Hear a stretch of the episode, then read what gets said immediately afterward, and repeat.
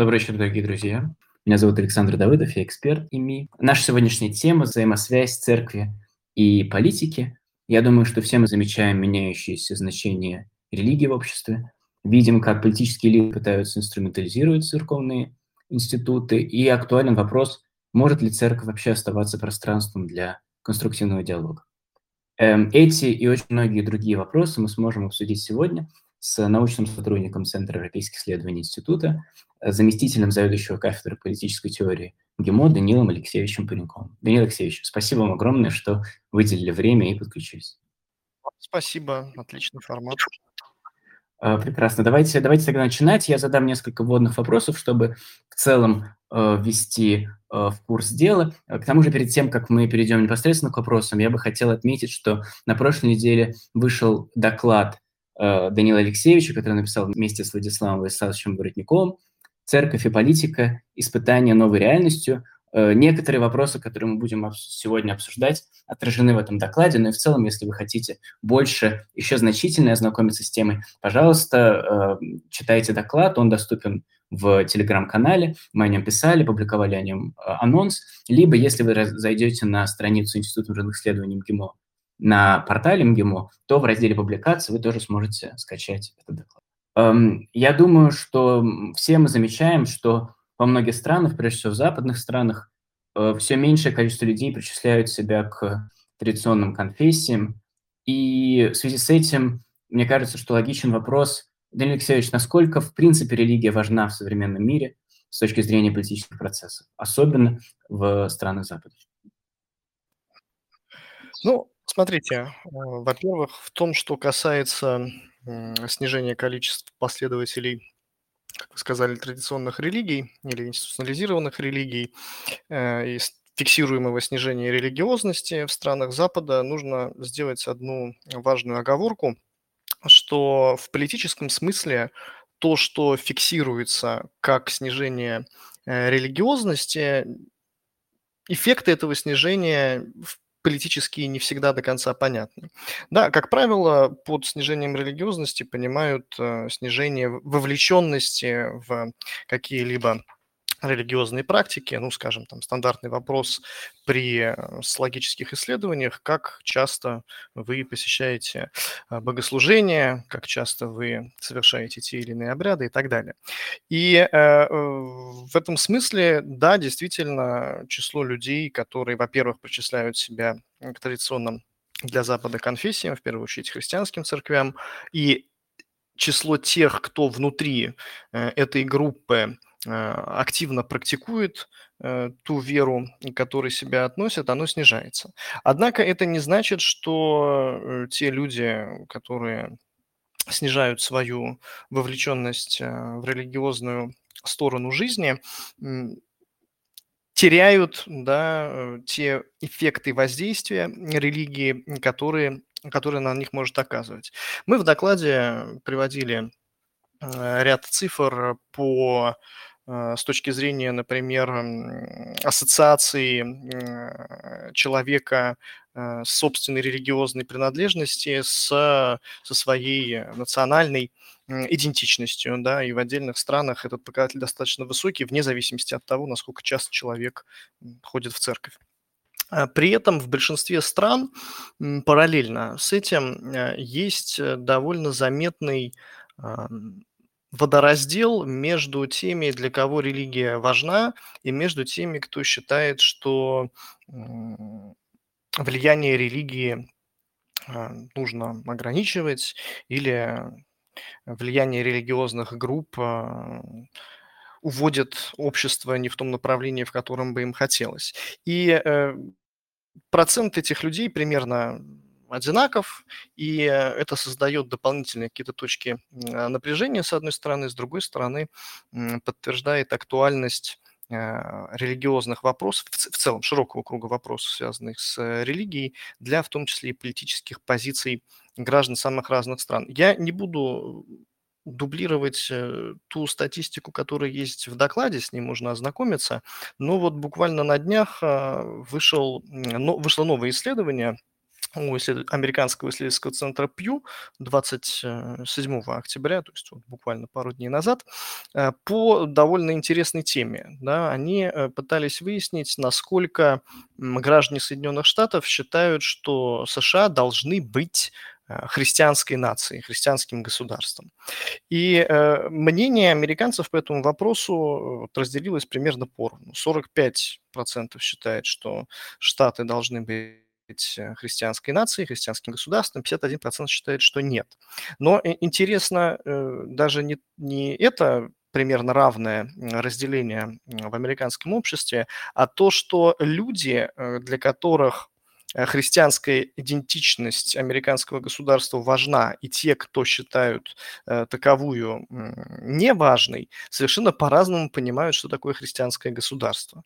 Вот те, кто э, считают, что Штаты – это в первую очередь христианская нация, ассоциируют христианское государство с определенным набором ценностей. А вот те, кто считают, что Соединенные Штаты не должны быть христианским государством, они видят в первую очередь э, в религии, в религиозном проявлении политики прямое влияние да, догматов или каких-либо религиозных норм на законодательство, на правовую сферу, и, э, и, и в этом видят да, некоторую как им кажется, опасность. При этом, э, при этом, что еще более интересно, представители всех э, основных религиозных конфессий в Соединенных Штатах и представители тех, кто, кого признано, принято называть э, да, в английском unaffiliated, не, не относящих себя ни к одной из религиозных групп, в том числе и атеистов, и агностиков, все, все, все эти группы считают, что их политические позиции в данный момент проигрывают. Примерно по 75% представителей этих групп э, исходят из того, что значит, э, их ценности, их политические установки, они э, в данный момент находятся в проигрышной позиции. То есть и, например, среди католиков, да, абсолютное большинство считает, что ценности их веры э, недостаточно притворяются в жизнь, да, и э, такое же количество э, людей, которые в целом не склонны себя относить никаким рели- религиозным группам и, соответственно, разделять эти ценности, считают, что их позиция тоже проигрывает, и наоборот, в обществе слишком много а, религии, слишком много веры. Ну, там много, я, кстати, рекомендую, если эта тема кому-то интересна с этим докладом тоже ознакомиться. Еще, например, довольно интересные цифры по отношению к Верховному суду в Соединенных Штатах. Да, там за последний э, год э, чуть-чуть больше года, э, если брать начальную точку исследования, э, значительно выросло лицо людей, которые считают, выросло число людей, которые считают, что в своих решениях Верховный суд Соединенных Штатов руководствуется какими-то религиозными догматами и принимает эти решения в интересах верующих. Да, с, если в 19 в 2019 году и в последующих опросах более близких это было около 18% респондентов, то вот последний опрос зафиксировал э, такую оценку уже у 35% опрошенных.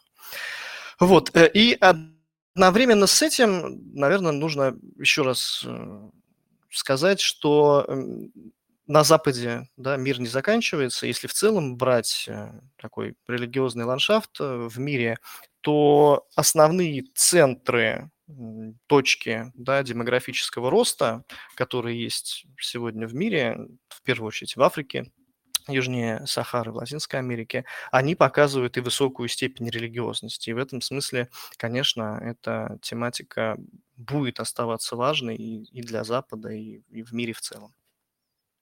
Спасибо, Данил Алексеевич. Э, очень интересно вы отметили, что, э, что верующие люди ощущают, что их ценности недостаточно представлены в политике. А есть ли какая-то обратная тенденция? Заметно ли наоборот, что политики очень много в церкви? Э, вы как-то ощущаете, что происходит заметное влияние, вмешательство во внутрицерковные вопросы со стороны политики? И чем вызвано э, увеличение этого фактора, как вы думаете? Да, мы э, в докладе как раз обращаем внимание на то, что заметна тенденция на более активное, как вы сказали, вмешательство, да, светских, а, властей, политических акторов во внутрицерковные дела и в целом такой условный, э, отход от, э, принципа взаимного невмешательства в дела друг друга. И, э, связано это, на мой взгляд, с двумя вещами. Во-первых, с усложнением в целом усложнением э, мира, усложнением технологическим э, той реальности, в которой мы живем, и, э, соответственно, идущий вслед за этим усложнением, если угодно, большей взаимопроникающей силе тех решений, которые раньше могли восприниматься как не обязательные к исполнению или не особо касающиеся да, тех или иных групп. Я поясню, что я имею в виду. Если посмотреть, как э, в, на Западе развивалась э, концепция э, разделения светской и церковной сферы, которая, пожалуй, такая знаковая серия событий в этой связи – это э, изменение или разрыв а, конкордатов между католической и другими церквями и светскими властями в странах Европы, да, соответственно, а, означавший, в частности, отказ от э, роли церкви в вопросах а, регулирования брачных отношений, семейного права и так далее. Да? И, э, соответственно, переход к такому достаточно автономному существованию, в котором возможны различные позиции со стороны людей верующих и со стороны людей неверующих, но эти позиции не обязательно сталкиваются в практической плоскости, тем более в политической плоскости. А если они сталкиваются в публичном поле и в политическом поле, то исключительно в рамках э, стандартных, обычных э, политических практик и институтов. Ну, другими словами, церковь становится одной из многих групп интересов в обществе, и, соответственно, в рамках э, тех правил, свойственных для этого конкретного общества по продвижению интересов этой группы, она может участвовать в конкуренции идей, позиций, пожалуйста. Но если выигрывает, хорошо, проигрывает, значит, уступает э, в тех вопросах, в которых, в которых не смогла отстоять, отстоять свою точку зрения. И здесь э, в этом контексте, наверное, интересно, что многие церкви-то согласились играть по этим правилам.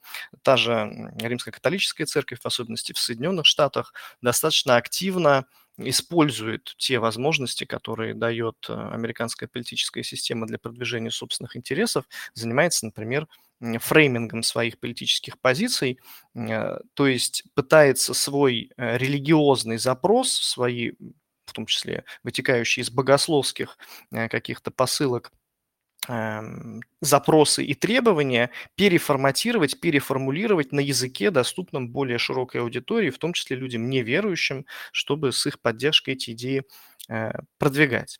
Но э, прямое столкновение э, ценностей и позиций в современных реалиях, оно связано с тем, что те обязывающие решения, э, которые начинают принимать светские власти, они, по сути, вынуждают э, людей верующих э, и церкви отказываться от, ну или если не отказываться, то вступать в конфликт с светской властью по тем вопросам, которые для них являются принципиальными. Ну, например, в Бельгии какое-то время назад развернулась достаточно серьезная дискуссия по вопросу эвтаназии, да, которая для э, той же Римско-католической церкви имеет принципиальное значение, потому что в Бельгии там, почти половина э, всех а, центров помощи э, таких не, не хочу здесь соврать с точки зрения их точной медицинской атрибуции, да, ну, скажем, по типу хосписов, да, для людей с а, рядом психических заболеваний и так далее, они находятся в ведении одного католического ордена, бельгийских братьев, да, значит, и, э, соответственно, эти учреждения по бельгийским законам должны оказывать э, услугу эвтаназии. Э, для католической институции это неприемлемо, и, соответственно, вы оказываетесь в ситуации, в которой либо должны платить штрафы, нарушая законы, да, либо переставать быть э, католической организацией в том смысле, в какой бы ей были до этого. Да, и, соответственно, э, э, это, это вот первое, да, то есть прямое столкновение ценностей через обязывающие решения власти. И второе – это то, что церковь все больше воспринимается, наверное, как тот институт, который может выступать альтернативным центром по производству этих самых ценностей и установок. И э, на фоне общего, наверное, желания политических элит э, в странах Запада, хотя есть, конечно, своя страновая специфика, здесь усреднение, оно такое условное, но тем не менее, да, стремление эм, как-то направить э, все общественные дискуссии в рамках того доминирующего нарратива, э, связанного как с новой этикой, так и с тем порядком, основанным на правилах, о котором так любят говорить наши западные э, коллеги. Э, и на, вот в поле этой борьбы, конечно, появляется желание э, отредактировать э, в том числе и установки религиозные, чтобы они в этот нарратив вписывались. Вот еще что добавлю. Э, здесь, конечно, не нужно это совсем уж упрощать до того, что вот есть некий набор конфликтующих ценностей, которые светская власть пытается навязать э, религиозным группам э, и церквям. Э, и здесь есть и какие-то объективные, достаточно сложные вопросы, которые пересекаются там, из актуальной политической повесткой и с жизненными реалиями, ну, в частности, там проблема более активного участия женщин в церковной жизни. Но и тут мы видим, как по-разному а, эта проблема понимается внутри самих церквей и внешними наблюдателями, в том числе политизированными наблюдателями.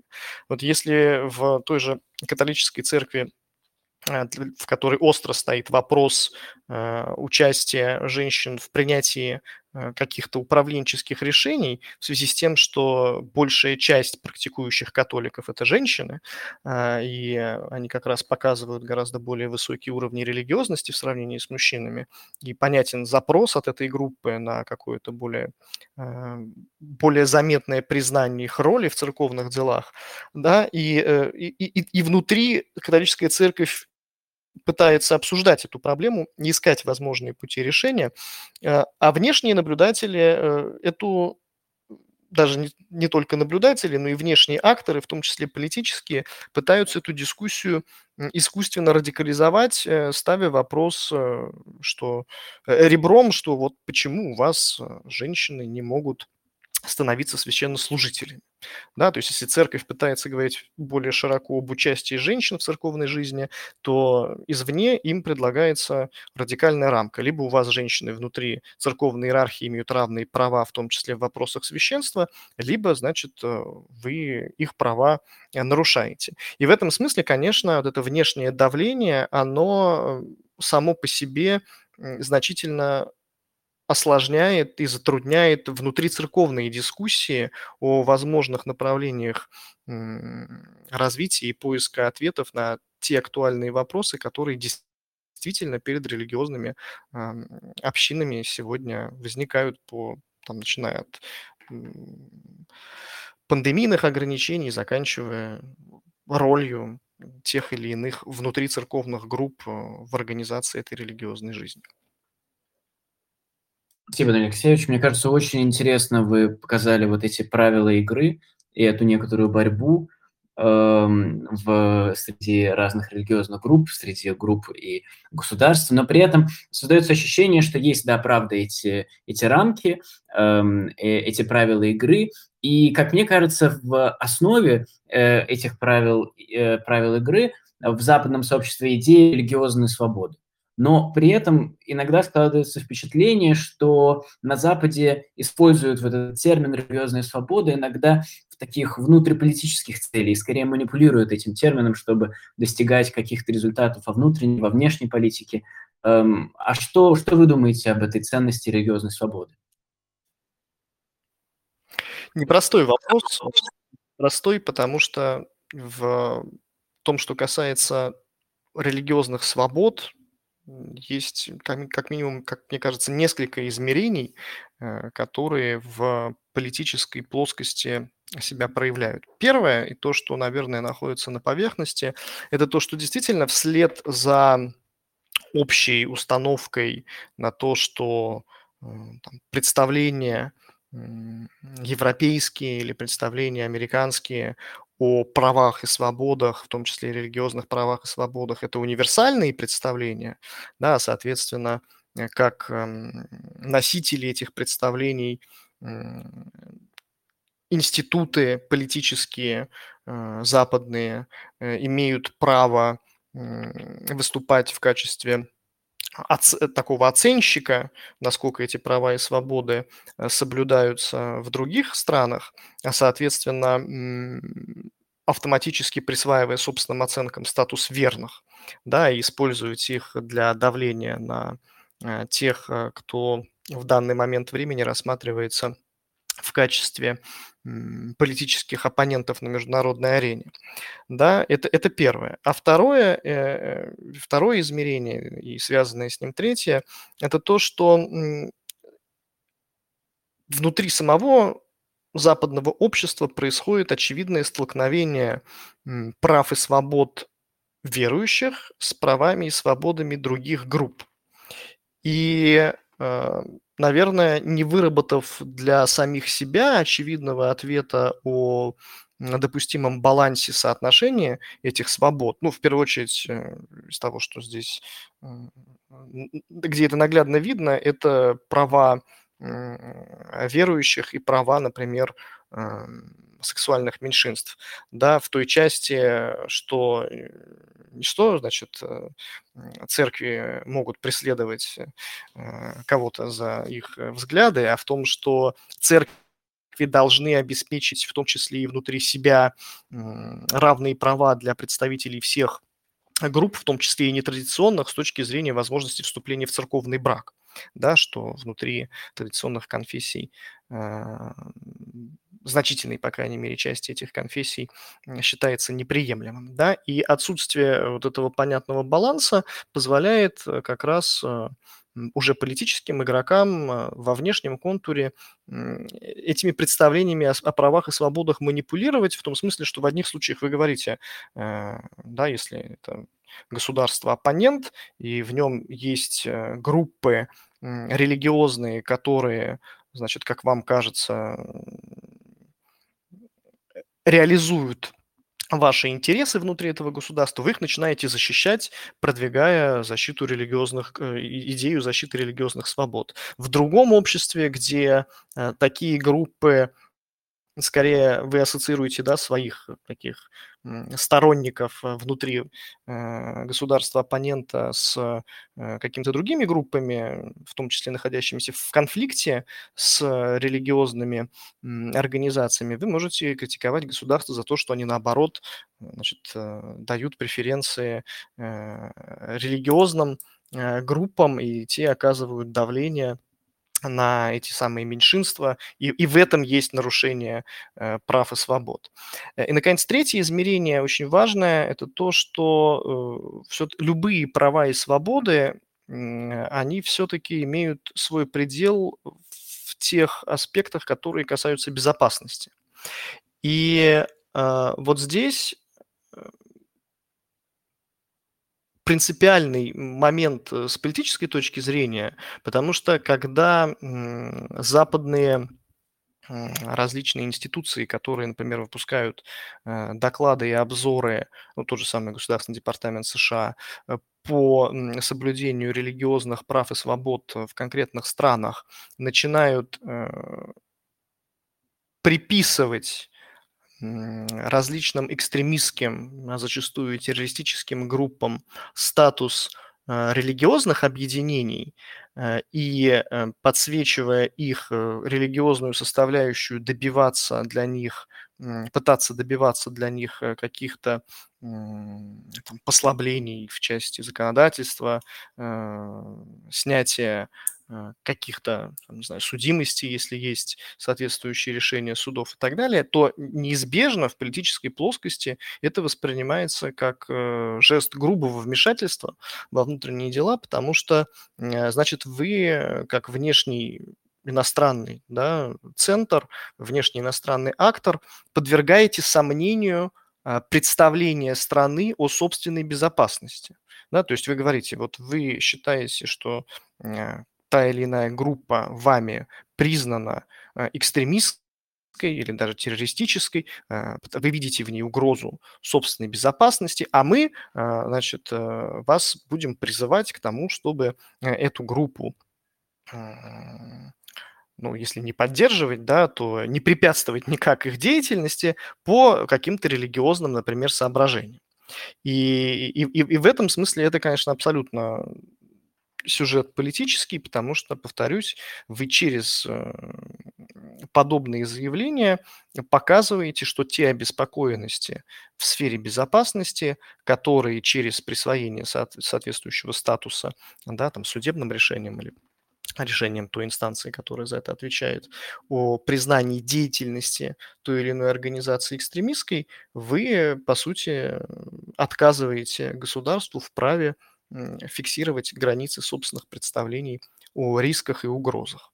Э, я бы хотел задать еще один вопрос в контексте того, что мы обсуждаем сейчас. Вы очень интересно рассказали о том, как политики используют э, церковь внутри страны, но ощущается ли это также, что церковь используется как инструмент внешнеполитического давления, например, в вопросе, если раз мы обсуждаем сегодня преимущественно Запад, в вопросе э, западного антироссийского курса?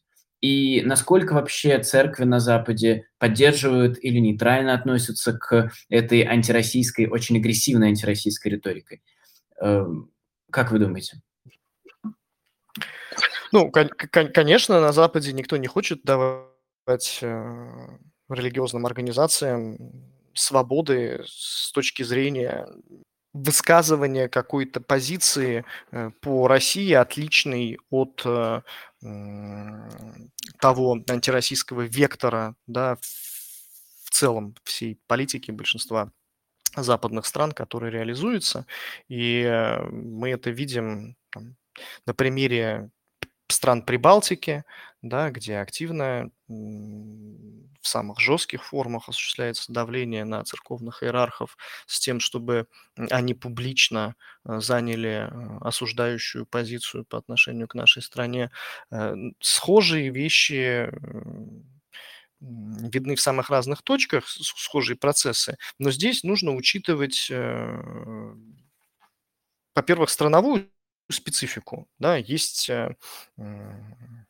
скажем, Великобритания, в которой сложно представить, что э, церковь Англии, э, инкорпорированная в государственный и политический государственную политическую архитектуру страны будет высказывать э, какую-то отличную от официальной позицию или или, или хотя бы сохранять нейтралитет. С другой стороны, есть римская католическая церковь, которая в том числе, наверное, и в силу своего международно-правового статуса, да, Святого Престола как э, самостоятельного субъекта международных отношений, обладает большим объемом свободы и э, испытывая, конечно, в том числе в конкретных странах на себе это самое давление, в, на официальном уровне может занимать позицию гораздо более взвешенную. В том числе, да, отдавая, может быть, какие-то такие наиболее жесткие выпады в адрес нашей страны на откуп э, региональным, региональным э, конференциям епископов. Вот. Э, при этом есть и, нужно понимать, что есть и те церковные организации или около церковные организации, которые с радостью участвуют в этой игре. И наоборот, в общем, конъюнктурно считают, что их вектор антироссийских интересов в данном случае совпал с общим доминирующим взглядом на Западе, и на этом можно заработать какие-то политические очки. Здесь, наверное, самый яркий пример – это Константинопольский патриархат, которого есть очевидные совпадающие интересы с точки зрения ограничения возможностей Русской Православной Церкви, давления на Русскую Православную Церковь. И только если сам Константинопольский патриархат в, этом видит решение, в первую очередь, эм, э, путь к решению и реализации собственных э, амбиций внутри семьи православных церквей, то э, там, те же Соединенные Штаты видят в Константинопольском патриархате скорее инструмент э, сдерживания России, соответственно, через противодействие Русской Православной Церкви.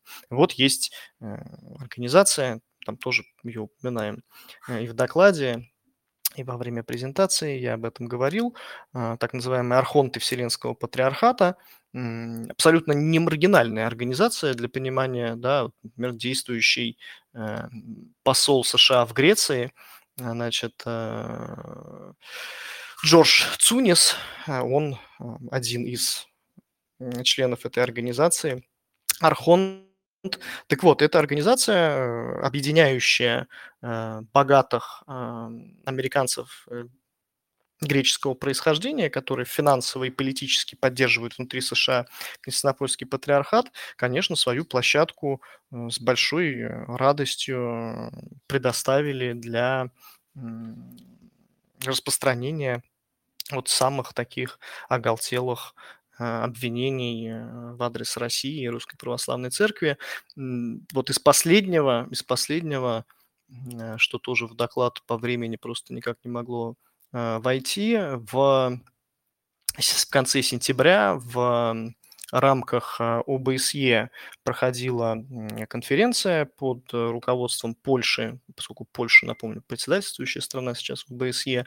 Там ряд был мероприятий, часть из которых, очевидно, носила такой пропагандистско-антироссийский э, э, характер, и архонты в том числе там были представлены, и вот в духе, о чем мы говорили в предыдущем вопросе, жонглирования да, религиозными свободами, а, вот в частности, позволю себе цитату, значит, эм, обвиняли Россию в том, что происходящее на Украине, э, не Россию, даже а Русскую Православную Церковь, но что происходящее на Украине и в странах Африки э, э, является примером активного подрыва право на религиозное самоопределение со стороны Московского патриархата. Вот. Ну и сопутствующие все э, обвинения уже и политического руководства России во всех мыслимых и немыслимых грехах. Но при этом, при этом вот, возвращаясь к, к взвешенной относительно позиции Римско-католической церкви и э, позициям отдельных иерархов внутри западных церквей, конечно, пространство для диалога там сохраняется, да, все-таки и там Всемирный совет церквей пытается а, пытается себя сохранить в качестве площадки для такого диалога. Хотя, э, хотя это тоже э, достаточно показательно. Тут, если следить за этой тематикой, недавно была встреча председателя Всемирного совета церквей с э, патриархом Кириллом. И по итогам этой встречи, тоже буквально на днях, 27 октября, тут как-то я не специально подбирал события под 27 октября, это так э, совпало, да, 27 э, октября он дал большое интервью по поводу своего визита в Москву и встречи с патриархом, в котором среди, не знаю, там две две трети, не две трети, хорошо, треть э, интервью – это оправдание в том, что он э, занимает правильную позицию и эм, попытка защитить себя от возможных нападок, что он, в принципе, посетил Москву и что-то обсуждал с патриархом Кириллом. Да, и еще часть, еще часть интервью – это э, ответ на вопрос, почему в делегации э, не было женщин.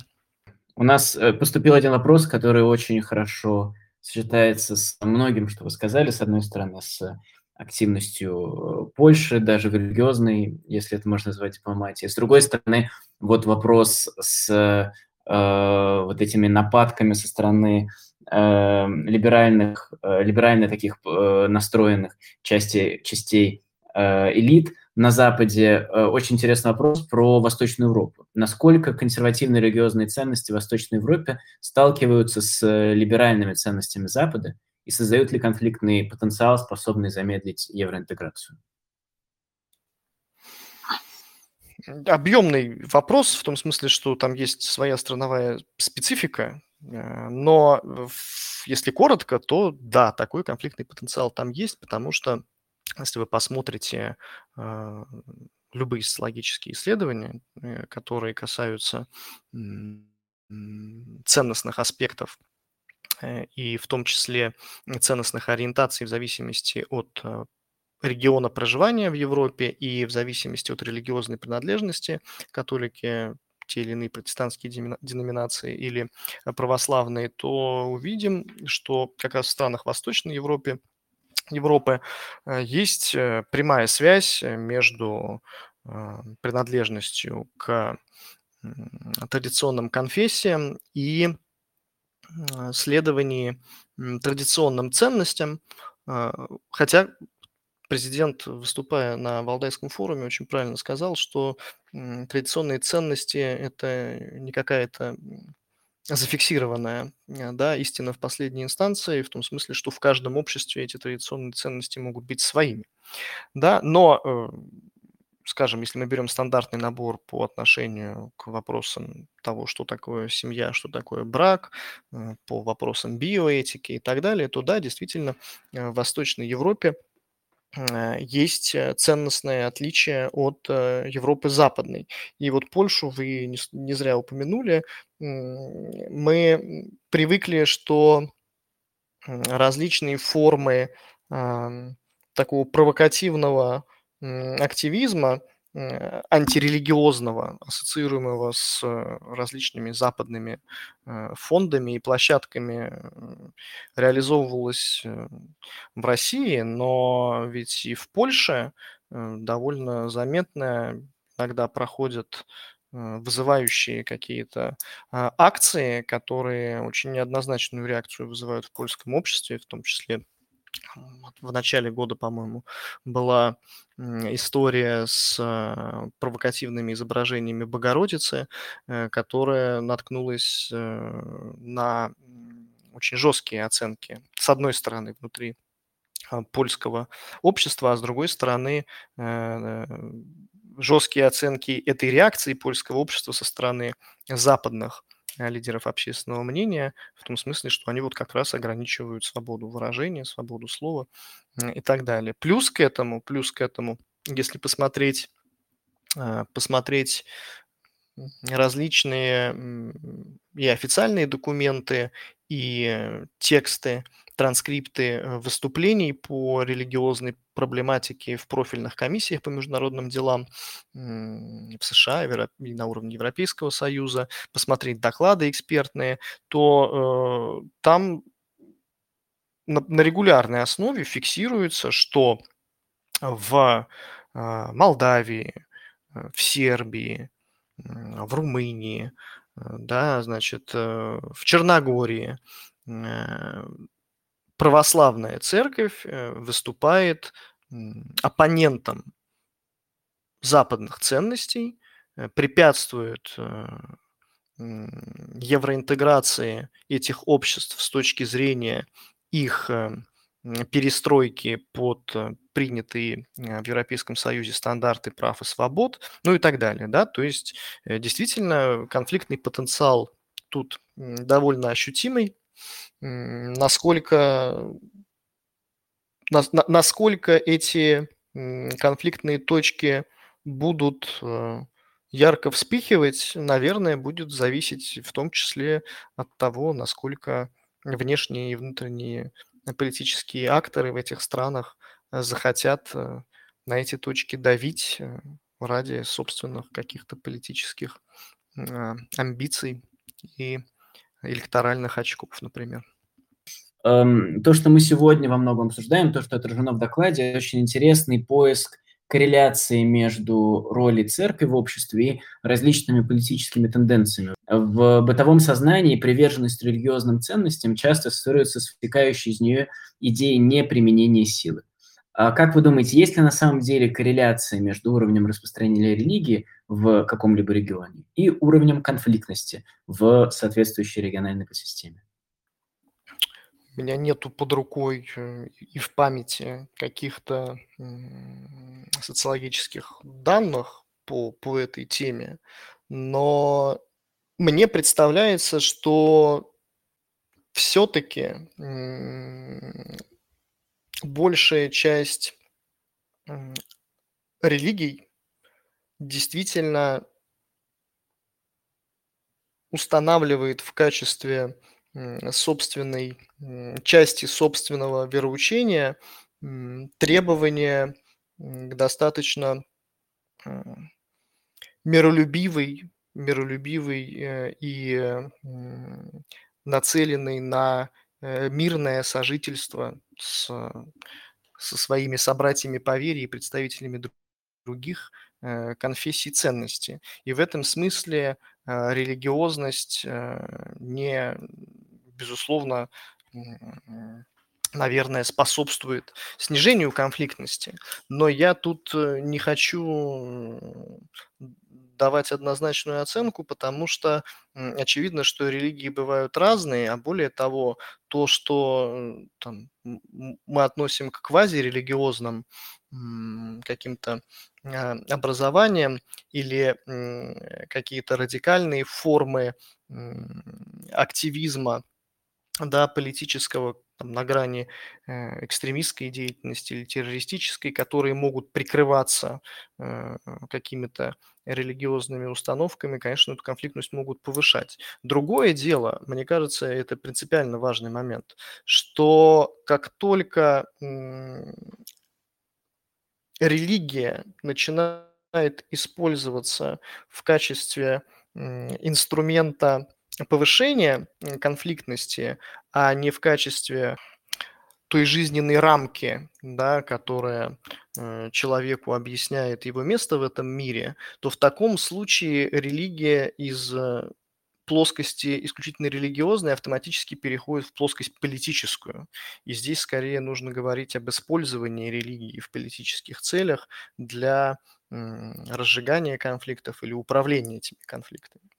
Вот. Но каких-то точных цифр э, о том, насколько уровень религиозности связан э, с предрасположенностью к конфликтам, у меня для вас нет. Другое дело, другое дело, что есть прямая связь между уровнем религиозности и готовностью отстаивать свои ценности, в том числе э, свою веру, да, свои религиозные установки. И, и в этом смысле человек, э, конечно, религиозный будет э, готов к большему для отстаивания своей позиции, чем, может быть, человек нерелигиозный. Такие статистические данные есть, да, такая социология есть. Другое дело, что готовность отстаивать свои ценности религиозные не обязательно должна заканчиваться конфликтом. Есть, э, как я уже в самом начале говорил, э, понятные в, дан, в, каждом конкретном обществе э, принятые рамки политической, в том числе борьбы, в рамках которой эти ценности как раз можно отстаивать. Вот те же самые католики в США значит, э, активно обращаются к своей э, иерархии католической, активно обращаются к своей пастве с тем, чтобы вовлечь их в политическую активность, да, в том числе в лоббистские кампании, публичные лоббистские кампании, активно отстаивать свое мнение об абортах, ну и так далее.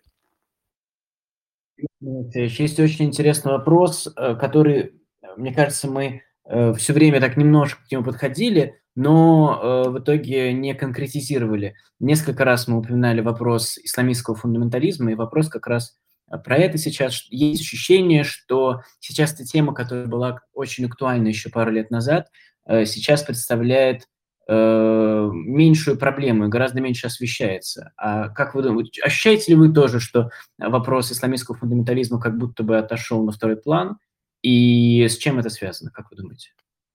Не хочется заниматься какими-то спекуляциями. Эм, я, мне, мне не кажется, что проблема э, противодействия э, деструктивным различным структурам, э, которые прикрываются различными религиозными течениями, в том числе исламом, для продвижения своих зачастую просто человек ненавистнических э, и не имеющих ничего общего с той религией, которой они себя причисляют, установок в каком-то пространстве. Вот противодействие таким структурам, мне кажется, оно э, ведется в, в обычном режиме, это какой-то постоянный процесс. Другое дело, что, наверное, в публичном поле,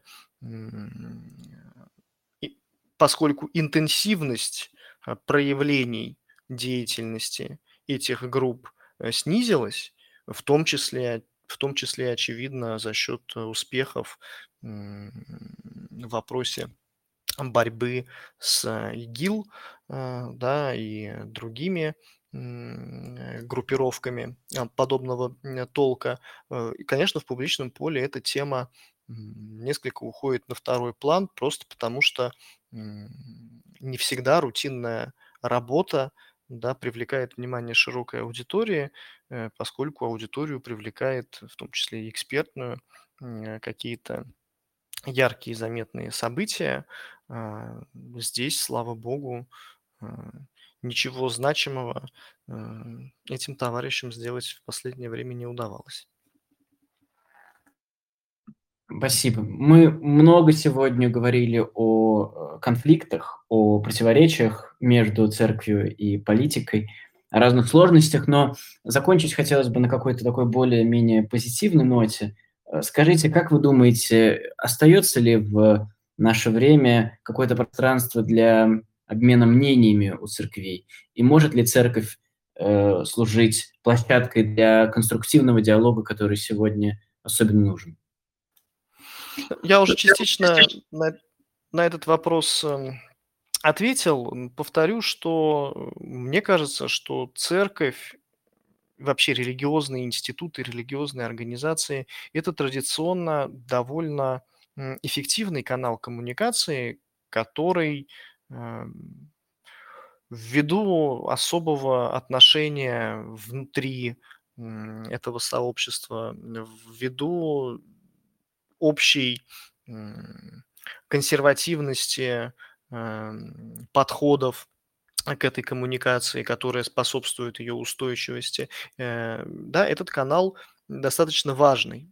Важный канал обмена мнениями между, в том числе между теми обществами, которые э, находятся в состоянии глубоких противоречий, э, даже в состоянии конфликта. Другое дело, что э, публичная часть этой коммуникации, очевидно, осложнена а, вот этой необходимостью церковных организаций институций в целом да, религиозных сообществ по ту сторону э, вписываться вот в этот антироссийский нарратив и, соответственно, сужать публичное пространство для диалога.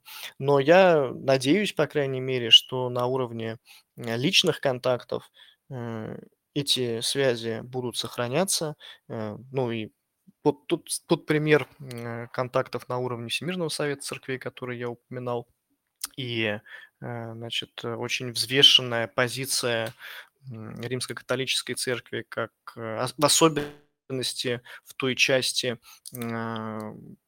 римско-католической церкви, которая представлена в России, да, по целому ряду вопросов, вселяет надежду, что все-таки это то пространство, в котором люди верующие, люди церковные сумеют, сумеют сохранить а, то чувство диалога, которые им удавалось сохранять э, в самые сложные моменты отношений России и Запада, в том числе в наиболее острые периоды холодной войны. Спасибо большое, спасибо. Эм, я думаю, что мы можем постепенно завершать. Я хотел бы еще раз поблагодарить вас, Данил Алексеевич. Спасибо. Мне кажется, что когда мы э, слышим фразу «политика и церковь», первое, что приходит на ум, это скорее кадры из сериала «Молодой папа» Паула Соррентино, нежели какие-то реальные, э, реальные вопросы влияния, лоббирования интересов. И мне кажется, что очень здорово, что нам удалось сегодня обсудить как какие-то частные примеры того, как э, церковь влияет на политику и политика на церковь, но и также вы показали вот эти общие системные тенденции, как они сталкиваются или идут в, взаимодействуют вместе с основными э, общемировыми тенденциями. Спасибо вам большое за это. Вам спасибо. Спасибо, спасибо тем, кто был с нами этим вечером. Всем хорошего дальнейшего спасибо. остатка дня. Я напоминаю, с нами был Данил Алексеевич Паренков, научный сотрудник Центра европейских исследований ИМИ, заместитель заведующего кафедры политической теории.